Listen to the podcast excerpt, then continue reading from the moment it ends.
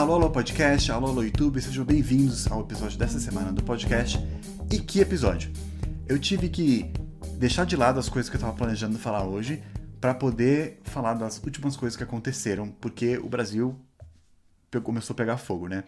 Eu até coloquei no Twitter, que aliás, se você não me segue no Twitter e no Instagram, vai lá, é arroba o plano piloto, bem fácil achar. Eu até tuitei, porque me lembrei da, daquela cena do Homem de Ferro, não sei se vocês assistiram, do primeiro Homem de Ferro, quando ele solta, mostra aquelas bombas que, nova que ele fez, ele solta, ele fica de braços abertos, assim, e tudo atrás dele explode.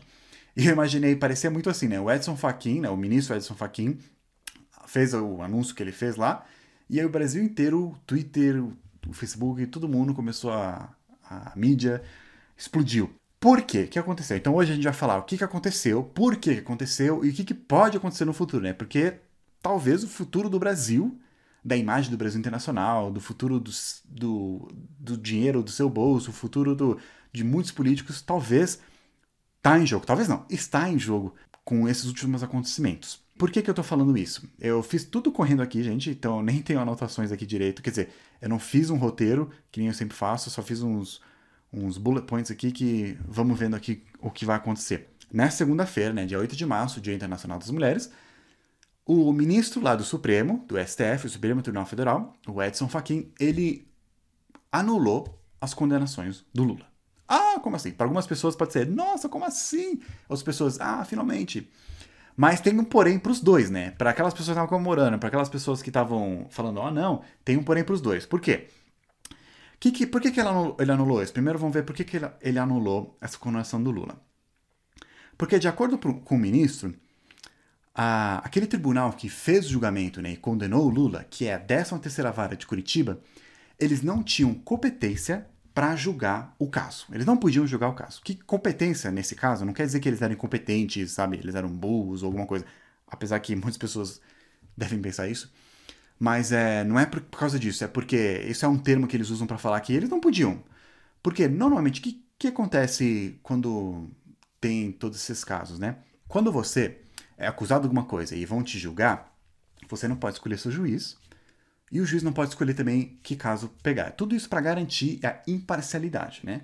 Porque senão você pode falar, ah, aquele juiz é meu amiguinho, então vamos lá. Ou o juiz vai falar, aquele cara é meu amiguinho, vamos lá. Mas não pode fazer isso. É, eles fazem um sorteio normalmente. E quem vai te julgar é um juiz, né? Uma vara lá da tua cidade. É, você não vai ser um cara lá de. Você mora em São Paulo, e aí você fez um crime, aí o cara lá do Ceará vai falar: ah, vou te julgar por alguma coisa, vou te. Né, acusar de alguma coisa e vou te julgar aqui. Não. É na, na sua cidade. Então por que, que a Lava Jato, por que, que o Lula, que mora em São Paulo, né, de São Paulo, por que, que eles estavam falando, acusando ele? Porque tava, eles estavam cuidando primeiramente, né? A Lava Jato, ela começou lá em Curitiba, né? Como é que começou? Um outro momento eu vou fazer um vídeo explicando melhor sobre a Lava Jato, mas bem resumidamente, ela começou porque eles estavam investigando o pessoal lá da 13ª Vara de Curitiba. Não lembra que é vara? Vai lá naqueles vídeos também. Tem um vídeo em podcast que eu falo separação, né, do como é que é o como que funciona o judiciário, o que é vara, primeira instância, enfim. Mas vara é o tribunal da primeira instância, né? Então eles estavam investigando, né? Eles receberam uma acusação e estavam investigando o doleiro Alberto Youssef por suspeita, né, de corrupção lá. E ele é de Curitiba, então por isso que eles estavam, eles pegaram o caso e estavam investigando e tomando conta do processo. Só que você sabe como é o Brasil, né? Esse cara estava envolvido com outro cara, que estava envolvido com outro cara, estava envolvido com outro cara, que tá aí, e aí eles começaram, descobriram todo esse escândalo que estava envolvido, né, o Albert Youssef, chegava a diretores lá da Petrobras. Então a Petrobras, né, uma empresa estatal, começou a fazer parte de toda essa investigação. E aí muitas pessoas que têm foro privilegiado começaram a ser envolvidas também.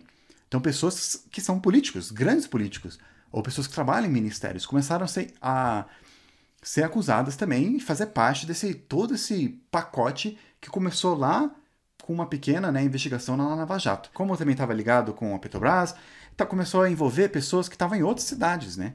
Tudo conectado. Então o que, que o STF naquela época decidiu?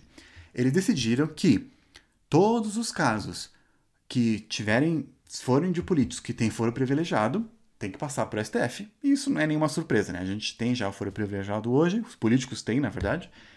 Então, isso já era natural. Se você não sabe o que é foro privilegiado, também comentei no último podcast da semana passada. o que, que, é isso, né? Mas basicamente os políticos eles têm, eles não podem ser julgados por qualquer vara, por qualquer instância, eles têm que ser julgados lá por um tribunal superior. E o STF também decidiu que, mesmo que eles estavam pegando gente, pessoas ou coisas que estavam acontecendo, crimes que foram cometidos em outras cidades, tudo que envolvesse a Petrobras, essa vara, essa 13 terceira vara de Curitiba, podia continuar cuidando. Então tá bom, vocês começaram a descobrir, né? E começou a investigar em Curitiba, um cara que mora em Curitiba, mas chegou na Petrobras e começou a envolver pessoas que moram em outras cidades, que cometeram crimes em outras cidades, mas se tudo que então for relacionado à Petrobras, vocês tomam conta. A não ser se for um cara que tem foro privilegiado, passa pra gente. E aí também começou a chegar uma hora que eles descobriram casos, né? Começou a ligar com outras empresas estatais do governo, a empresa do governo, também tava, fazia parte de todo esse pacote, começaram a descobrir isso. E aí, de novo, o STF foi analisar isso e decidiram espalhar os casos. Tá, então, como não faz parte da Petrobras, envolve outros estatais, mesmo que vocês tenham descoberto, tenham recebido denúncia, sei lá, vamos passar, vamos espalhar. Então, por exemplo, um dos casos foi passado para Pernambuco, porque foi aconteceu lá o crime. E, aí, e eles começaram a fazer isso. Então, meio que ficou entendido isso. Tudo que é, envolve a Petrobras, nessa operação da Lava Jato, o pessoal lá de Curitiba cuida. Se eles descobrem alguma coisa que é de alguém que tem foro privilegiado, vai o pessoal do STF. E se eles descobrem uma coisa que é de uma outra empresa, não uma pessoa de outra cidade, mas de uma outra empresa estatal, eles espalham para uma outra corte. E aí então, o que, que é a defesa? A defesa, ela, desde o, aos cinco anos atrás, desde o começo desse processo, ele estava alegando que o juiz, o Sérgio Moro, ele não era o juiz natural. O que, que isso quer dizer? Ele não devia ter pego esse caso do Lula, porque não tem a ver com a Petrobras. E aí então, do nada, né? Não foi meio que do nada. Ele fala que não foi do nada, mas muitas pessoas falam que foi do nada, que o, o ministro é, Edson Fachin pegou esse um dos recursos da, da defesa do Lula e falou: tá bom, eu aceito isso. Então, ele não, o juiz Sérgio Moro não devia ter sido o juiz, né? Não era ele o juiz natural do caso. Não devia ter sido para ele, porque não envolve Petrobras. Então, tudo que o juiz fez foi anulado. Mas isso é importante a gente pensar. Todas as provas, né? Que a gente vai falar melhor daqui a pouco, pode continuar lá, mas o que só foi anulado foi a decisão dele, né? Ele não devia ter pego esse processo, devia ter sido para outro. Aí o que, que o ministro fez? Ele passou esse caso para um outro né, tribunal lá do Distrito Federal. Fala, tá, eles vão fazer o caso. Então, só fez, né, Ctrl-C, Ctrl-V no computador deles lá. O que, que o Lula foi condenado? Teve, teve duas coisas que ele foi condenado e outras duas acusações que estavam acontecendo e foram meio que paradas.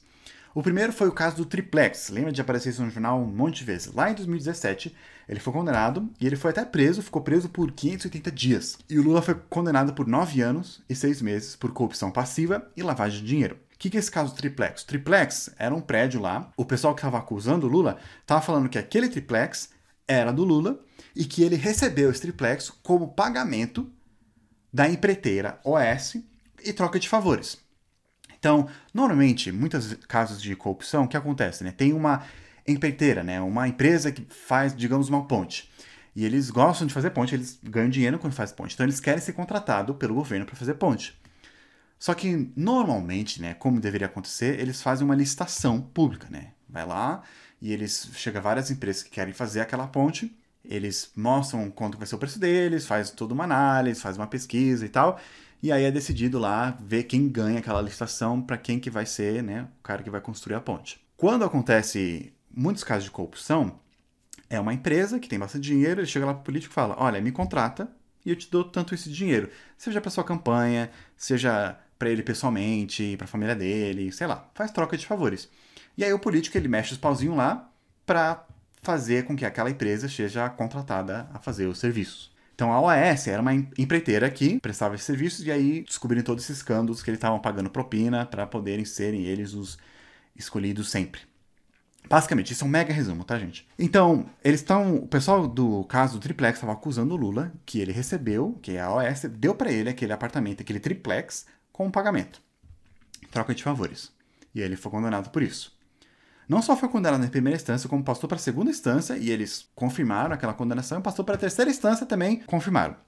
A segunda acusação foi o caso do sítio de Atibaia, que foi lá em 2019. Aí já não era mais o Sérgio Moro, era uma outra juíza, a Gabriela Harit. E aí o Lula foi condenado por 12 anos, 11 meses, por corrupção e lavagem de dinheiro. O que, que é esse caso de Atibaia? Atibaia era um sítio lá no interior de São Paulo que, de acordo com o pessoal que acusou, né, que estava fazendo a acusação, falando que a OAS, a empreiteira, né, ela, eles reformaram aquele sítio também como troca de favores, né? Que o sítio foi estimado que ele vale hoje, um, ou pelo menos naquela época, 84 milhões de reais. Então, era, não era só um sítiozinho, né, com ovelhinhas e vaquinhas. E eles estavam falando que o Lula era do, do Lula, e ele estava frequentando lá. Não existia uma prova assim, por exemplo, não estava escrito, né, esse sítio é do Lula, não estava na escritura, nem o triplex, mas eles estavam falando que é óbvio que era dele, porque ele frequentava, e, e eles juntaram umas outras provas lá. E aí ele foi acusado por esse. Outros dois casos é o caso do Instituto Lula, que é uma ONG lá. Um dos coisas que eles estavam acusando, um dos processos é que a sede, eles, eles mudaram a sede deles, iam mudar a sede dele para um novo lugar lá. E falaram que a Odebrecht, que é uma outra empreiteira, né? Que a Odebrecht, ele deu essa nova sede para o Instituto Lula também como pagamento. E uma outra acusação é que algum, muitas doações que a OES fez para o Instituto Lula eram, na verdade, propina disfarçada de doações. Então, todas essas quatro coisas que estavam sendo cuidadas, né? Esses dois últimos meio que deu não foi concluído, estava numa pausa. Mas todos esses os 12 acusações que ele sofreu, tudo isso foi anulado e meio que dá um reset mais ou menos, né? Vai só passa para um novo juiz lá do Distrito Federal, ele vai pegar tudo isso e aí, o que, que ele pode fazer? O que, que muitos estavam comentando que ele podia fazer? Ele podia pegar todas aquelas provas, porque todos os depoimentos de todo o processo de vários anos que ele estava investigando, ele podia pegar tudo isso e falar, ler, né, estudar, tirar a mesma conclusão. Então, muitos estavam criticando, falando que, ah, a mesma coisa pode acontecer, né? Se, dependendo do juiz lá, ele vai pegar e analisar e fazer a mesma coisa. Outra coisa é, importante a gente falar aqui é que o Edson Fachin, né, ele estava analisando o processo e não o mérito. O que, que, é isso? A gente também já comentou isso num outro podcast. Quando a Corte Superior eles analisam casos, eles analisam o processo. Se teve alguma ilegalidade durante todo o julgamento, né? na primeira, segunda, seja lá qual instância. Eles não veem se ele é inocente ou não. Então, o fato do, do ministro ter cancelado a condenação do Sérgio Moro e, ou das outras condenações não quer dizer que o Lula, ou qualquer caso da Lava Jato, que é, eles são inocentes, né? Não, ele não viu isso, ele está vendo, muda para um outro juiz. Aí no dia que aconteceu isso, muitos estavam falando que muitos estavam criticando o, o ministro, falando como assim? Até o Bolsonaro chamou ele de ele fala que ele é amigo do, do PT, mas outros estavam falando que não, que na verdade ele estava tentando salvar Lava Jato. Por quê? Porque existe um outro processo contra o, ex-juiz Sérgio Moro, acusando ele de não ser parcial. E não sei se vocês lembram que teve várias é, áudios que soltaram por aí, conversas do juiz Sérgio Moro, que falando que estava mostrando mais ou menos, basicamente, que foi na época das eleições. Então ele estava acelerando o caso para garantir que o Lula fosse condenado e que ele não pudesse, então, se candidatar para ser presidente. Porque eles estavam pensando, se ele se candidatar para presidente e aí ele vai entrar lá, virar presidente, ele vai ter foro e ele nunca vai ser acusado por nada. Então a gente tem que fazer isso rápido. Então eles estavam falando que eles aceleraram o caso e extrapolaram do poder deles, fazendo coisas ilegais. Porque tem coisas que você não pode fazer em investigação, por exemplo. Você não pode obter provas de maneiras ilegais. Eles estavam falando também que eles sabiam que não era para eles estarem fazendo o julgamento, porque não tinha a ver com a, com a Petrobras, mas mesmo assim eles fizeram porque eles queriam já acusar ele de alguma coisa. Então eles estavam falando que isso mostra que o juiz, ele foi um julgamento político e não um julgamento imparcial como deveria ser. Um julgamento político é ah, eu não gosto de você porque você é esquerda, ou eu não gosto de você porque você é direita. Lembra, gente, tudo, tudo que está acontecendo pode sempre estar tá invertido do lado, né? Um juiz que julga uma coisa política, ele não gosta de você porque você tem uma visão política diferente, e isso não pode acontecer. Então, lá no STF, tá tendo esse processo disso. E se eles passarem, né? Se eles condenarem ele por ser parcial, ele vai ser afastado e aí algo pior pode acontecer. Lembra que quando o Sérgio Faquin, quando ele anulou a condenação dele, não quer dizer que ele anula todo o trabalho que eles fizeram. Eles podem só pegar, que nem eu falei, Ctrl C, Ctrl V, todo aquele pacote que eles fizeram lá, com as provas, com os depoimentos, com todas as coisas que eles fizeram lá, passa só passa para um outro novo juiz e ele vai ler tudo lá e fazer a acusação dele lá, fazer o julgamento dele lá. Só que se os, o Sérgio Moro ele for considerado culpado, aí tudo isso, essas provas não vai poder usar, porque foram tudo obtidas de forma ilegais. E aí é um debate sobre moralidade, né? Digamos que uma pessoa, né, tá matando alguém, e você sabe disso. E aí então o que, que você faz? De uma maneira ilegal, você vai lá e filma aquela pessoa matando uma, uma outra pessoa. E você vai lá e fala: Olha, tô acusando ela de matar, e aqui é prova, e mostra lá no vídeo ela matando aquela pessoa. Como essa prova foi obtida de forma ilegal, ela não pode ser usada. E aí fica aquela questão, mas tá mostrando lá, né, claramente que a pessoa é culpada. Não, mas não pode ser usada. Então, a gente tem que entender os dois lados, porque se qualquer maneira pode ser usado para obter provas, então as pessoas que estão investigando podem né, começar a violar vários direitos das pessoas, violar várias leis para poder receber essa prova. E talvez, se, tá, se elas estão tentando acusar alguém que você não gosta, de novo aquele pensamento, se elas estão acusando alguém que você não goste, talvez você não vai gostar disso. Mas se está acusando alguém que você apoie, né, amanhã pode ser você, alguém que você apoie. Para proteger a gente de alguém fazendo uma coisa ilegal para tentar provar alguma coisa, tem essa lei né, que não pode usar isso. Mas mesmo assim, né, qual que. A pessoa ainda está lá mostrando que ela é culpada. Não estou falando que do caso do Lula especificamente, mas todos os políticos que passaram por acusações, Eduardo Cunha, não escrevi o nome de ter, mas tem vários políticos que foram, foram acusados, estão presos, ou né, deveriam estar presos, mas estão acusados, estão passando processo. Tudo isso pode ser anulado. E aí fica esse debate, né? Deveria. A gente deve baixar a cabeça, tudo bem que ele fez isso porque ele prendeu um monte de corrupto, ou não, a gente não deve aceitar isso. Mas o que a gente faz então com os corruptos? Não vai dar para prender eles. Então fica esse debate aí, fica esse pensamento aí pra gente pensar. Por isso que no começo eu perguntei sobre se o Faquin ele é vilão ou mocinho, né? O ministro Faquin ele é vilão ou mocinho. Porque para muitos ele fez, né, e tudo isso para ajudar o Lula.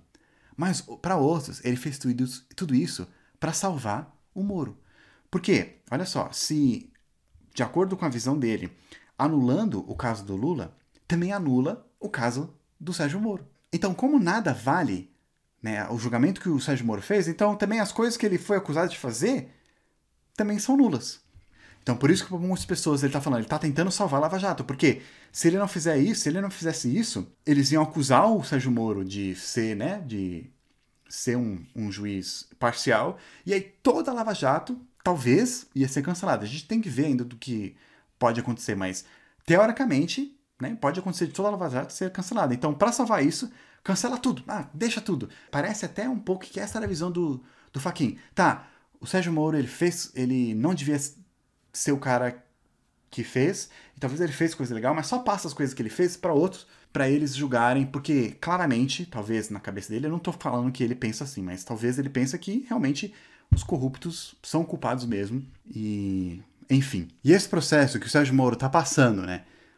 lá no STF sobre se ele é culpado, né? Se ele foi parcial, se ele não foi, eles começaram a falar sobre isso de novo ontem lá no STF, começaram a dar à frente, né? A botar para frente esse processo.